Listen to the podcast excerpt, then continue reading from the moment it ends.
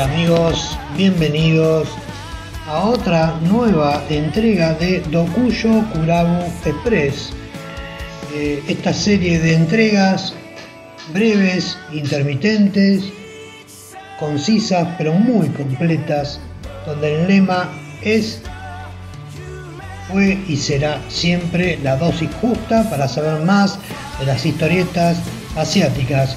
En, este, en esta entrega número 4, en este Dokuyo Kurabu Express número 4, vamos a hablar de las light novels o novelas ligeras. No sin antes recordarles que Dokuyo Kurabu Express se desprende de un podcast mayor, Dokuyo Kurabu, que a su vez es fruto de el debate de las lecturas que hacemos mes a mes en el club de lectura manga llamado Dokuyo Kurabu, que funciona exclusivamente en Telegram, que se pueden unir muy fácilmente buscando con el buscador integrado de la aplicación Telegram Dokuyo Kurabu, que también nos encuentran eh, con el hashtag Dokuyo Kurabu en Instagram y Twitter, y a mí me pueden encontrar eh, con el usuario 4 Multitasking en Telegram y Twitter también. Bien amigos, arrancamos esta cuarta entrega de este Dokuyo Kurabu Express hablando de las novelas ligeras o light novels, como ya les dije. ¿eh? Si llegaste hasta acá, eligiendo escuchar este episodio, es porque seguramente escuchaste alguna vez el término light novels o novelas ligeras. Es más, en Dokuyo Kurabu cada tanto recomendamos alguna lectura con esta, con esta, bajo este mote, bajo esta etiqueta, ¿no? Eh, y si realmente querés saber de qué se trata, yo te lo voy a explicar acá, de manera muy concisa y breve, como es costumbre en Dokuyo Kurabu Express.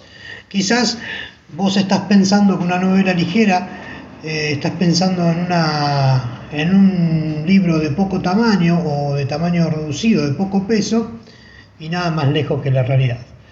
Eh, cuando hablamos de novelas ligeras o light novels, hablamos de novelas eh, de uso corriente de origen japonés. ¿eh? Se trata exclusivamente de novelas ilustradas, con portadas y dibujos de estética manga, adaptadas luego, segura, casi con seguridad, al anime. ¿Cómo surge la novela ligera? El origen de la novela ligera no tiene una fecha exacta, pero podemos hacer una estimación. Y fue entre 1975 y 1980 cuando aparecieron las primeras novelas de Yoshiki Tanaka, tituladas La leyenda de los seres galácticos y La heroica leyenda de Arslan. ¿eh? Estas, estas obras tuvieron una gran aceptación desde el principio por parte de los jóvenes japoneses, llegando a alcanzar tanta popularidad que luego se llevaron a la pequeña pantalla convirtiéndola en, series animadas. ¿no? El gran auge del light novels como género se dio en el año 2006 eh, y desde esa época hasta esta parte, hasta la actualidad, de la mano de la saga Susumiya Harubi. Esto tuvo una gran repercusión que atrajo a muchos editores y lectores interesados en las novelas ligeras. ¿Cómo diferenciar una, una novela ligera de cualquier otra lectura? Bien, lo primero que tenés que saber es que las novelas ligeras japonesas están dirigidas a un público adulto. ¿eh? si bien hay todo un preconcepto con el término novela ligera o light novel, dejar en claro que está dirigidas a un público adulto. las franjas de lectores más comunes van desde los 15 a los 25 años de promedio. También podés encontrarlas como novelas ranoves o como adaptación del inglés light novel lisas y llanamente. La extensión va de entre 35.000 y 50.000 palabras con un promedio de 5 a 10 ilustraciones por libro. ¿Eh? Recordamos que son novelas ilustradas. Y ahora bien, ¿qué diferencia existe entre una novela ligera y un manga?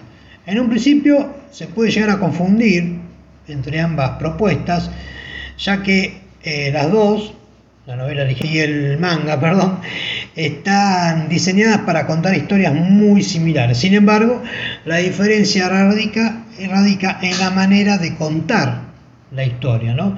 En el manga la historia se cuenta a través de los dibujos, es decir, se utilizan onomatopeyas y globos de diálogo manteniendo una secuencia lógica a través de las viñetas y los paneles.